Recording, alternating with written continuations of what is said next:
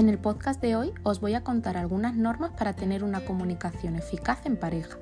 En primer lugar, utiliza el yo, es decir, la primera persona del singular, en cualquier afirmación u opinión, haciéndola siempre propia.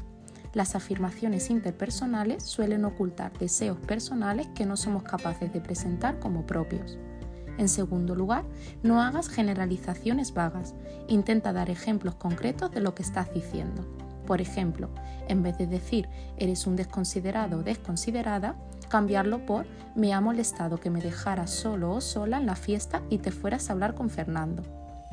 En tercer lugar, evita el siempre o el nunca, ya que rara vez hace justicia a lo acontecido en el mundo de la pareja.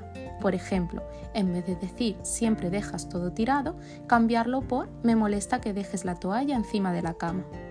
Por último, usa el aquí y el ahora, en otras palabras, evita sacar de forma continuada problemas y conflictos sobre algún hecho pasado.